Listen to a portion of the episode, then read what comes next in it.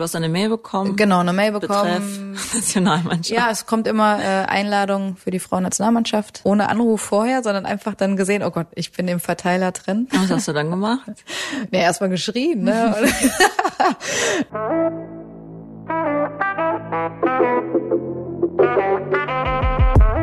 Hallo, wir sind Carolina Torres und Sarah Klöser von Bento. Wir sprechen in diesem Podcast mit jungen Leuten über ihre Berufe. Uns interessiert, was motiviert sie? Was ist ihnen besonders wichtig? Und darum fragen wir, und was machst du so?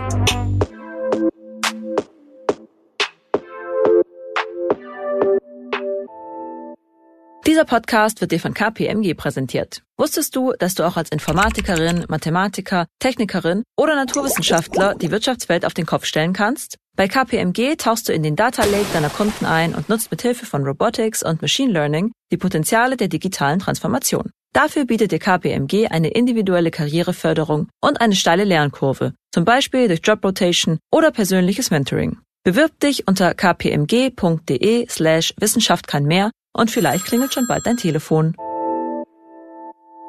Hallo alle zusammen, schön, dass ihr wieder reinhört bei unserem Job-Podcast Und was machst du so? Ich bin Caro und heute habe ich ausnahmsweise mal keinen Gast da, sondern ich bin zu Gast.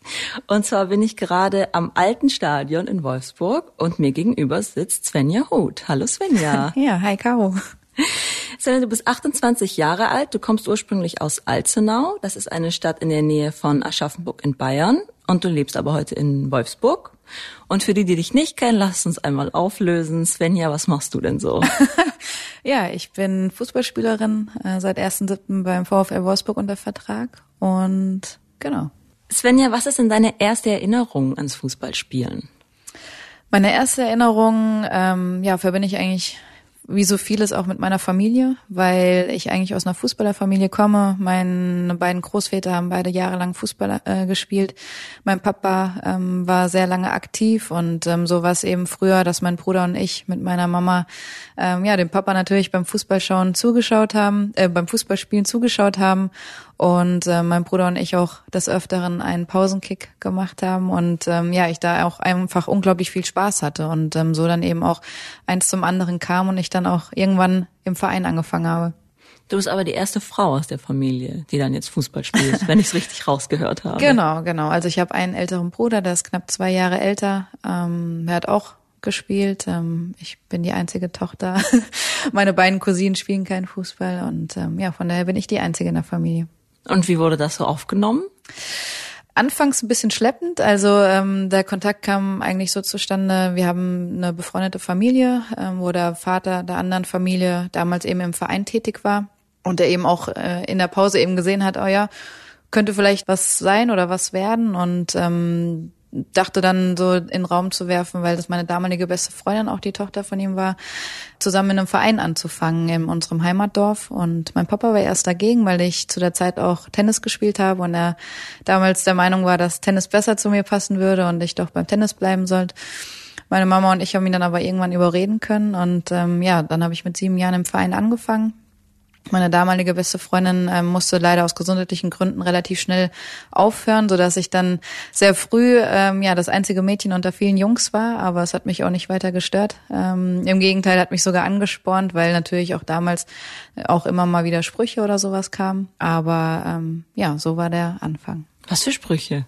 Naja, was heute auch noch vereinzelt kommt, aber nicht mehr so in der Häufigkeit, denke ich mal, gerade im Jugendbereich, ja, Mädchen können kein Fußball spielen, äh, ne, so in diese Richtung. Aber ähm, spätestens als sie mich dann haben spielen sehen, ähm, war das eigentlich relativ schnell verflogen. Und meine Jungs, wenn dann auch die gegnerischen Mannschaften mal was gesagt haben, die waren dann äh, ja immer hinter mir und haben mich verteidigt. Ach cool, okay. Ja. Also das war nicht, das kam nicht aus der Mannschaft, sondern eher von außen. Anfangs natürlich auch erstmal Skepsis in der eigenen Mannschaft, aber ähm, ja, dann waren wir natürlich auch gut befreundet und haben gesehen, ähm, dass ich Talent habe und dass es Spaß macht und ähm, dann waren sie natürlich auf meiner Seite. Mhm. Und wann hat sich das dann quasi aufgeteilt, dass du in eine reine Frauenmannschaft bist? Also ich habe es eigentlich so lange wie möglich rausgezögert. Ähm, ich habe bis 15 Jahren nur bei den Jungs gespielt, beziehungsweise Auswahlmannschaften dann schon bei den Mädels, aber im Verein bei den Jungs. Ähm, ein Jahr sogar auch mit Sondergenehmigung. Ja, weil ich auch einfach der Meinung bin, dass gerade so was Robustheit und ähm, ja Spielständigkeit, dass da Jungs gerade auch dann ähm, so mit 13, 14, 15 natürlich auch den Mädels dann schon einiges voraus haben, einfach von der Physis.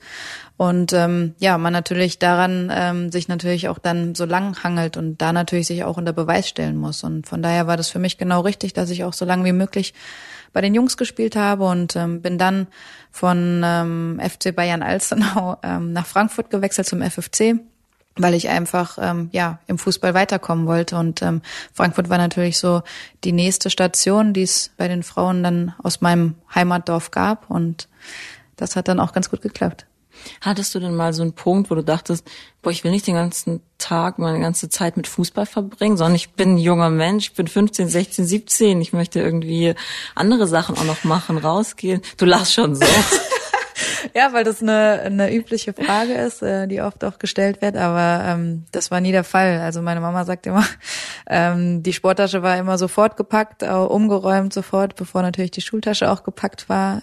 Und gerade auch in dem Alter 15, 16, 17, was du gerade gesagt hast, entscheidet sich natürlich auch, in welche Richtung es geht. Ne? Weil wenn ich am Wochenende äh, feiern will oder abends noch lang ausgehen möchte, dann ähm, kannst du irgendwann ab einem gewissen Punkt auch deine Leistung einfach nicht mehr bringen. Und äh, das war für mich aber nie eine Frage, sondern ähm, das war für mich immer oberste Priorität. Mhm. Du hast die Schule aber bis zum Abi gemacht. Nee, ich habe abgebrochen, nein Quatsch. ich habe meinen Realschulabschluss gemacht mhm. äh, mit 16 und habe danach direkt eine dreijährige Berufsausbildung als Kauffrau für Bürokommunikation gemacht.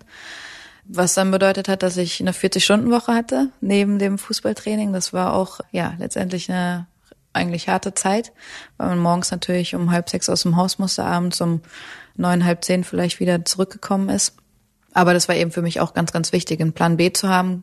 Ähm, Im Frauenfußball ist es eben so, dass man natürlich in dem Moment, den man aktiv spielt, ähm, ja, sehr gut davon leben kann. Aber es ist natürlich nicht so wie bei den Männern, dass man dann mit dem ersten Profivertrag dann ausgesorgt hat. Und ja, genau das Richtige. Okay, also das hast du damals alles schon so mit reflektiert und dir gedacht, okay, ich brauche auf jeden Fall noch ein zweites Standbein irgendwann. Ja, definitiv. Also klar, ähm, meine Eltern waren dann natürlich auch, oder die haben natürlich meinen Bruder und mich auch so erzogen, dass es eben ganz, ganz wichtig ist, auch sein eigenes Geld zu verdienen. Und ja, uns war das eben auch bewusst im Frauenfußball, dass es da auch wichtig ist, ein zweites Standbein zu haben. Mhm. Du bist Stürmerin beim VfL Wolfsburg, richtig? Ja, Mittelfeldsturm, genau. Offensiv. Offensiv. Ähm, wie sieht denn dein Berufsalltag aus, sag ich mal? Ja, natürlich alles auf den Fußball abgestimmt. Ähm, wir haben in der Vorbereitung hatten wir eigentlich täglich zweimal Training. Das heißt, man geht morgens aus dem Haus, ist zwei, drei Stunden beim Training, dann hat man eine kurze Mittagspause, Mittagessen natürlich, dass man dann für die zweite Einheit wieder Kraft hat. Und nachmittags so gegen halb vier haben wir dann unsere zweite halb äh, zweite Halbzeit, äh, unsere zweite Trainingseinheit. Ja, und dann eben wieder nach Hause regenerieren. Das heißt, du hast also dein Beruf besteht jetzt aus den Trainingseinheiten. Hast du dann irgendwie noch so macht ihr auch so Theorie, wo ihr zum Beispiel auswertet und ähm, euch dann anschaut, okay, was machen wir nächstes Mal anders, sowas kommt ja bestimmt auch dazu, oder? Ja, definitiv. Ähm, also wir haben immer eine Nach- und eine Vorbesprechung vor den Spielen, ähm, eine Nachbesprechung eben zu sehen, okay, was war gut, was war weniger gut, wo müssen wir beim nächsten Spiel dran arbeiten. Auch eine Gegnervorbesprechung, wo wir eben uns auch die Gegner anschauen, ja, wo man Räume bespielen kann, wo man vielleicht Fehler ausnutzen kann.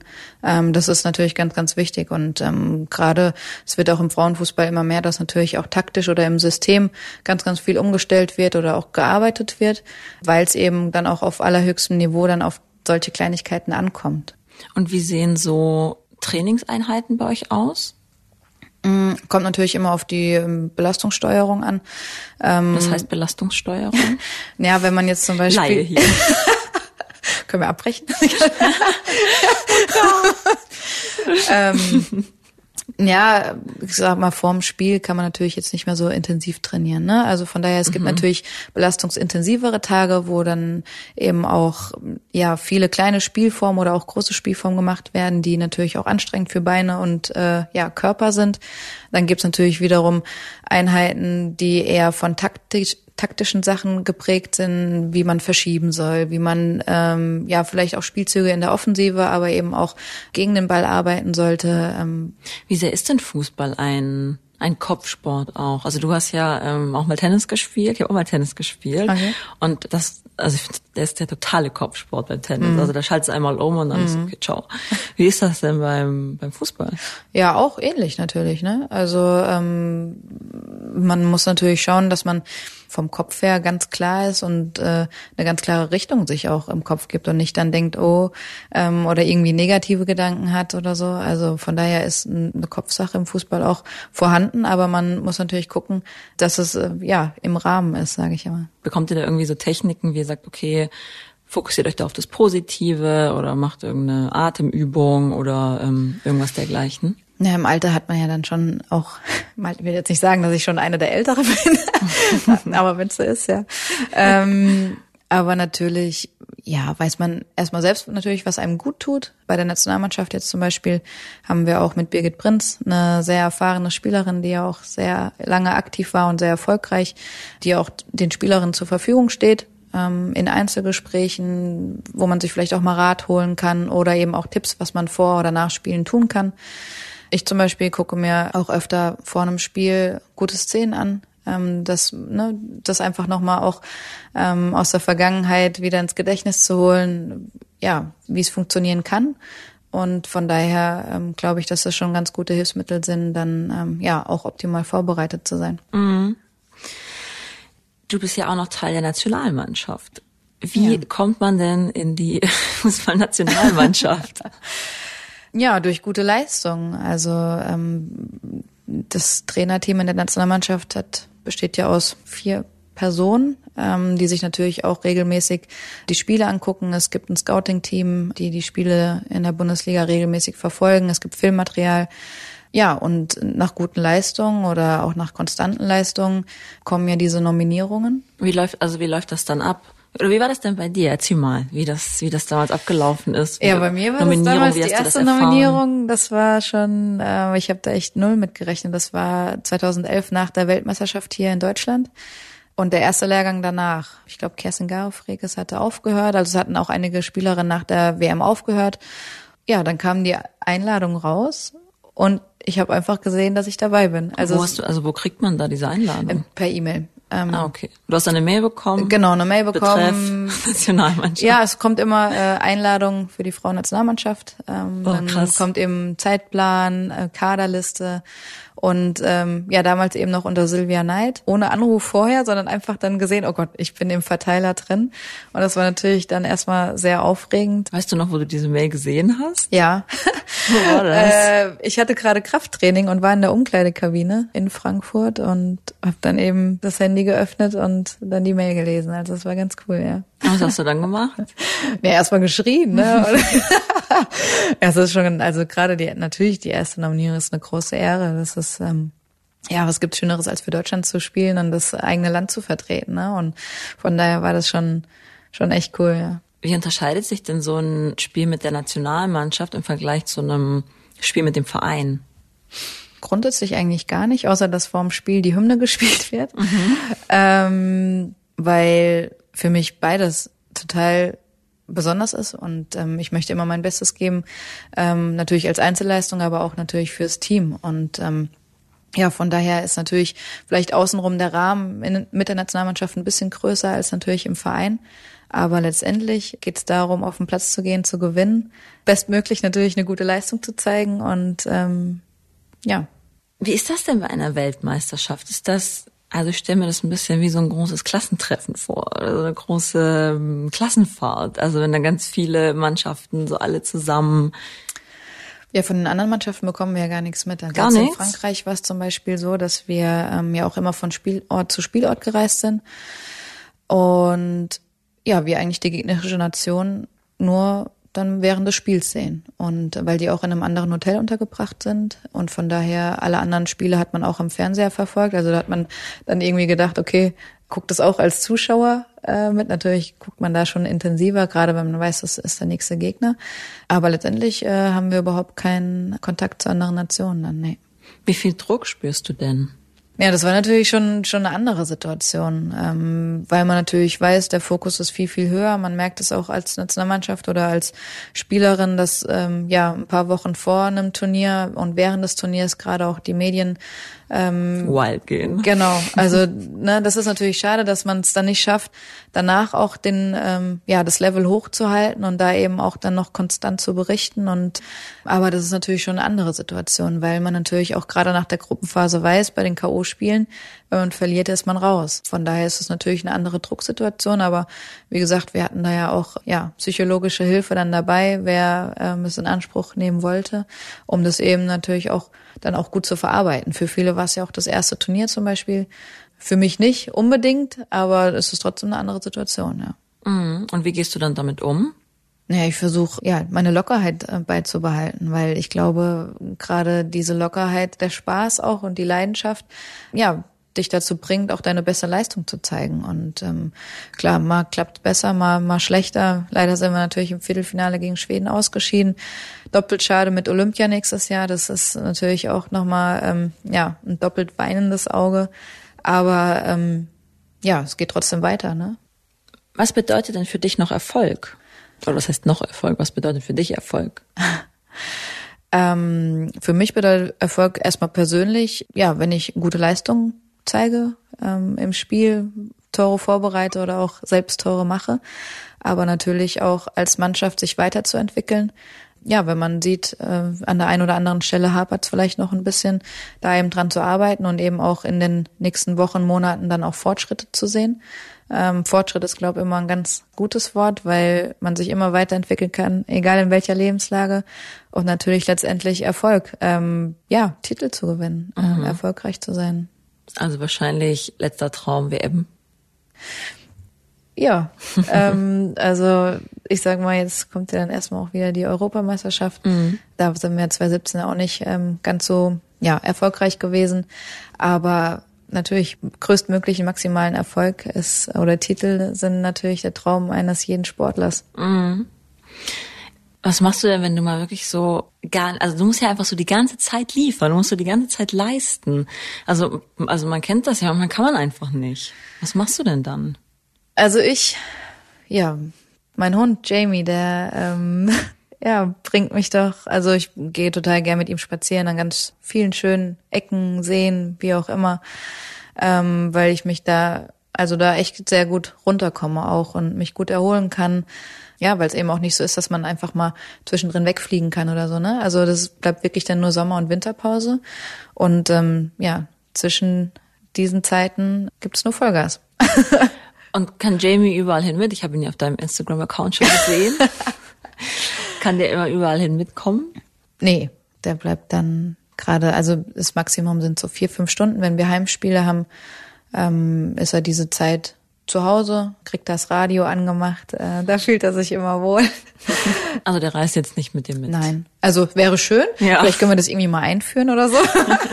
ähm, weil doch einige auch einen Hund haben. Und dann wäre es natürlich cool, wenn man ja irgendwie so einen Hundetreff zwischen den ja, äh, voll. Ihr könntet doch vielleicht so ein äh, so ein Dogsitter mitnehmen. Ja. Und dann so. Wobei den bräuchte man ja eigentlich nicht, weil zwischen den, äh, also wenn wir beim Training sind, anderthalb Stunden, zwei Stunden, können sie ja dann auf dem Hotelzimmer sein. Oder mit über den Platz ran, können ja auch Oder das. Machen. Ja, aber da müssen wir uns ja schon ein bisschen konzentrieren. Sag mal, okay, wir lassen sie lieber im, im Zimmer und dann zwischen den Einheiten abends nochmal schön eine Runde vorm Schlafen gehen. Vorm Training eine schöne Runde, das wäre doch gut, oder?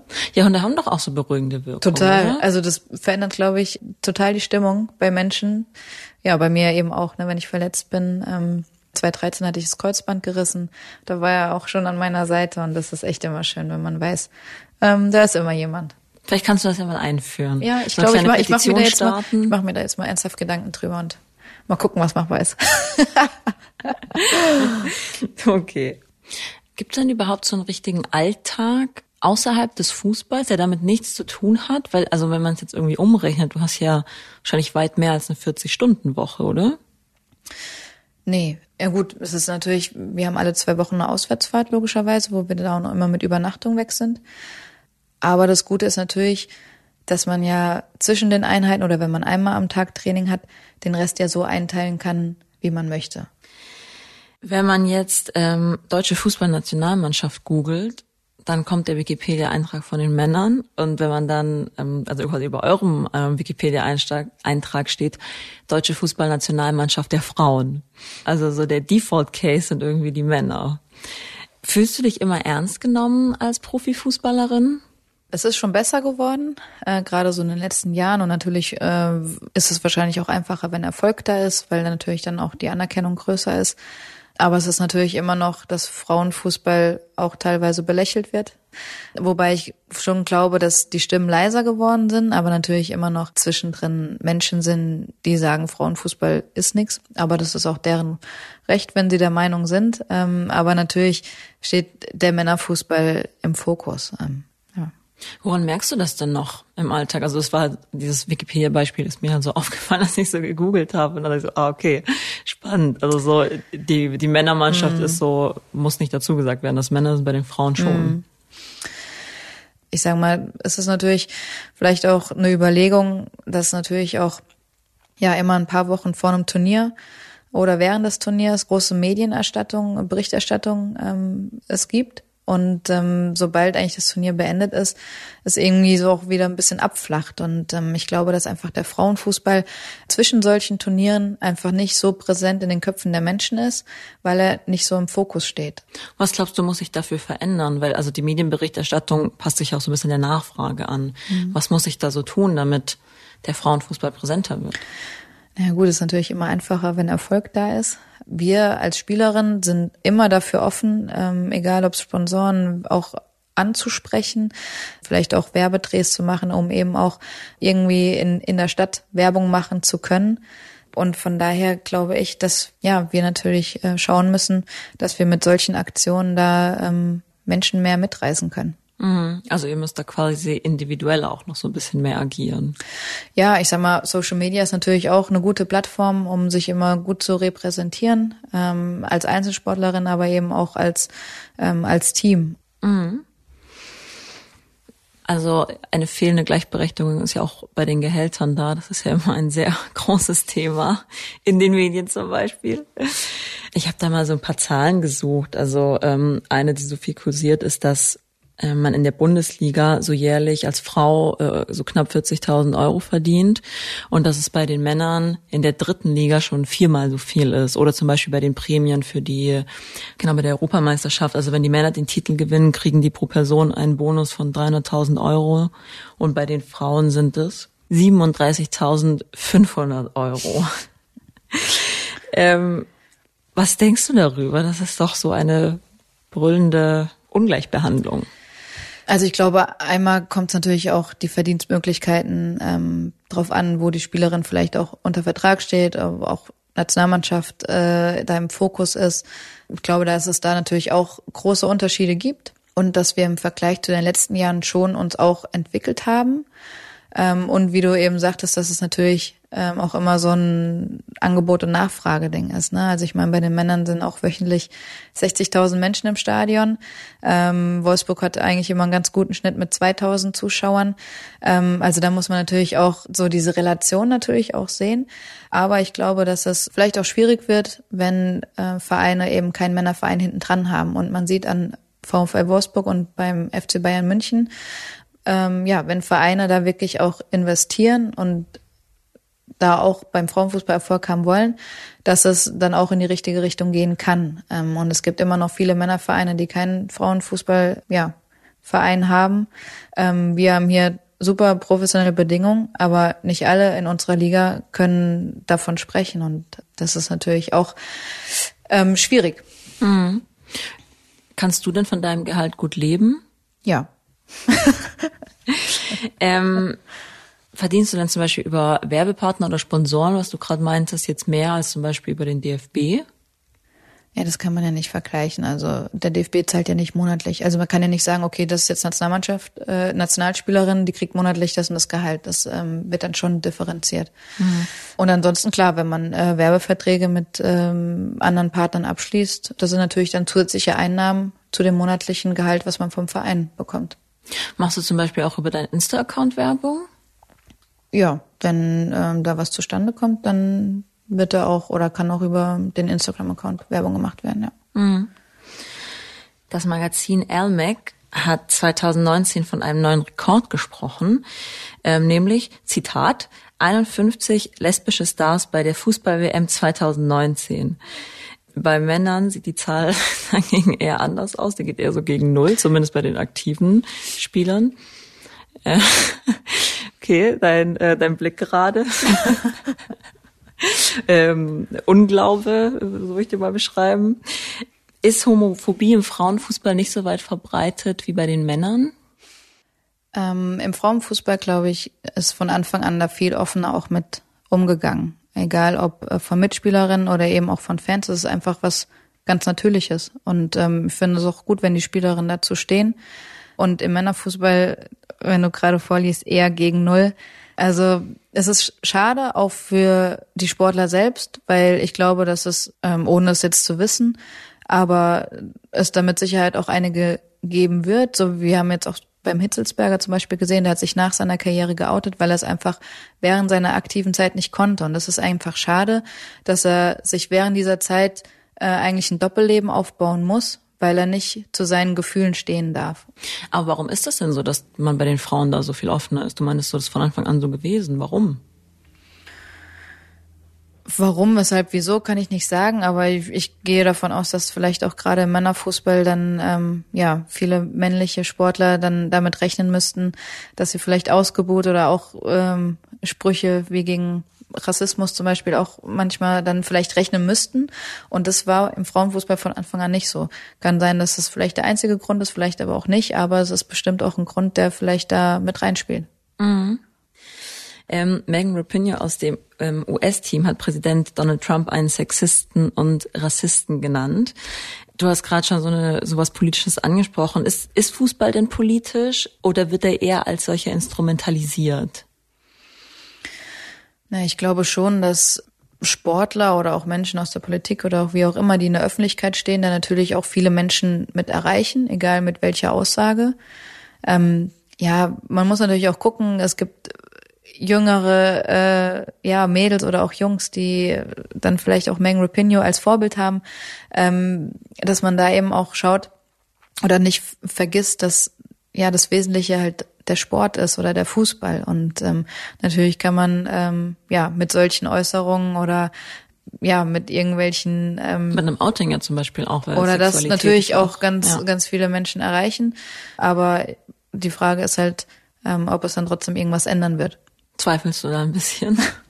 ja, also natürlich, also jetzt gerade auch, sie hat ja dann auch was äh, für schwule und lesbische äh, Paare gesagt. Klar, vielleicht für den einen oder anderen, der traut sich dann vielleicht äh, doch sich zu outen oder da dazu zu stehen. Ähm, aber vielleicht auch nicht. Also es ist mhm. klar, man hat eine größere Reichweite, man kann vielleicht auch Dinge ansprechen, ähm, ja, die einem auf der Seele brennen, aber ähm, vielleicht auch nicht. Wir haben auch noch unsere Insta-Follower gefragt, was sie gerne von ihr wissen möchten. Mhm. Und hier wollte jemand wissen, wo du dich mit Ende 30 siehst. Sowohl beruflich als auch ähm, einfach im sozialen Leben. Ähm, das ist eine gute Frage. Ja, wie gesagt, ich habe ja meine Ausbildung als Kauffrau für Bürokommunikation. Ich kann mir später vorstellen, irgendwie so als Teammanager, vielleicht auch in einem Verein, dass man irgendwie noch so den, Bezug zum Sport hat. Aber trotzdem möchte ich wahrscheinlich, also stand jetzt zumindest, keine Trainerin sein. Mhm. Und deswegen, aber trotzdem so als Teammanagerin, glaube ich, dass das mir so ganz gut liegen könnte. Ähm, also von daher ein Bürojob und am liebsten natürlich, ich möchte gerne zwei Kinder ein Haus. Wer will das nicht? Haus und Garten. ähm, hoffe natürlich, dass Jamie, mein Hund, der ist mittlerweile neun, ähm, ja, dann immer noch fit ist. Stein ähm, der Weisen findet. Genau. Und ähm, ja, ich glaube, das kann ich mir für meine Zukunft ganz gut vorstellen. Mhm. Warum möchtest du keine Trainerin sein? Warum ist dir das schon so klar? Ich meine, wir haben ja eigentlich hier in unserem Leben auch schon sehr viel Druck. Und als Trainerin später hättest du ja dann wahrscheinlich auch noch Druck oder noch mehr Druck, äh, weil du natürlich auch immer der Erste bist, äh, die wahrscheinlich den Kopf hinhalten oder was heißt wahrscheinlich, die den Kopf hinhalten muss. Mhm. Und ich glaube, dass ich nach meiner aktiven Zeit dann das nicht mehr möchte. Ja. Bisschen, bisschen entspannter. Genau. Alles. genau. Okay. Nächste Frage. Ähm, kannst du dir vorstellen, in einer gemischten Nationalmannschaft zu spielen? Ja, das wäre auf jeden Fall mal interessant. ähm, Dein Blick war gerade so, what? ja, weil man natürlich weiß, dass es äh, niemals äh, so vorkommen äh, wird. Aber die, die Vorstellung wäre eigentlich mal ganz, ganz lustig, ja. Findest du es denn cool, so als Statement auch, wenn man sagt, man schafft das jetzt ab und spielt es nur noch gemischt? Fände ich nicht schlecht, ja. Also äh, wieso nicht? Klar, man wäre dann durch die durch die Männer wäre man natürlich auch mehr im Fokus, aber vielleicht könnte man es auch erstmal so schaffen, dass man vielleicht, ähm, ich meine, wir haben ja keine Berührungspunkte mit dem mit den männlichen Fußballern. Das ist auch ein bisschen schade, weil also es wäre auf jeden Fall eine coole Sache, aber ähm, ich glaube, es wird nicht passieren. man kann ja mal hoffen, träumen.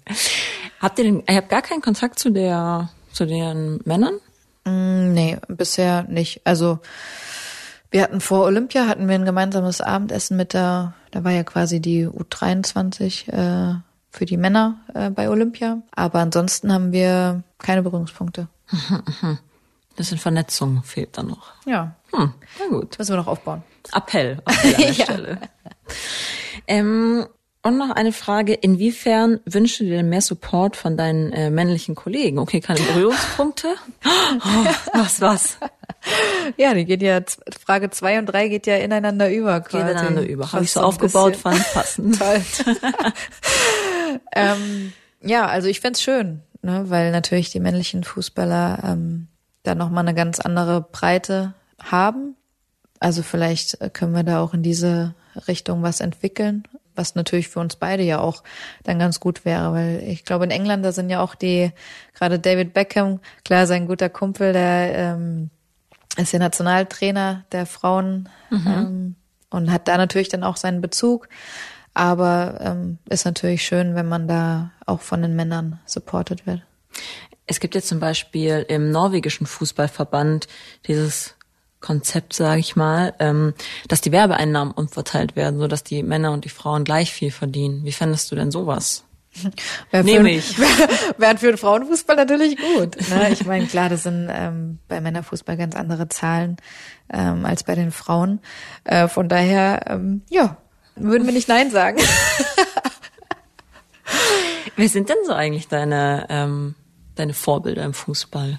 Du gerade David Beckham genannt hast, sag ich so, hm? findest du den wohl gut? Das war natürlich auch ein, ein toller Fußballer damals, ja, auf jeden Fall. Aber als ich kleines Mädel war, war mein Vorbild Birgit Prinz. Oh, Ja. das ja natürlich schön. Das war schön, weil ich ja dann auch mit ihr zusammen auf dem Platz stehen konnte. Ja, ähm, ja weil sie einfach ähm, ja auch schon als junge Spielerin ähm, viel erreicht hat, erfolgreich war und ähm, ja, man natürlich als junge junges Mädel da hinaufschaut auch und äh, sich natürlich wünscht und vorstellt, dass es für einen auch so läuft. Und ähm, ich fand es immer ganz gut, wenn man als Mädel auch so ein weiblichen weibliches Vorbild hat, einfach weil man da ja auch so mehr den Bezug hat. Ne? Und sich mehr identifiziert. So, Genau, Ja. und ähm, ja. Ein Reminder an alle Hörerinnen und Hörer mit MINT-Studienhintergrund. Ihr habt Lust auf Wirtschaftsthemen, seid neugierig und ambitioniert? Bewerbt euch unter kpmg.de slash Wissenschaft kann mehr. Svenja, letzte Frage. Was wärst du denn, wenn du nicht Profifußballerin wärst? Du hast ja noch diese zweite Ausbildung, das hast du ja auch gesagt, aber nehmen wir an, du wärst jetzt irgendwie noch mal so fünf oder so. Ist da noch, schlummert da in dir noch irgendeine andere Passion?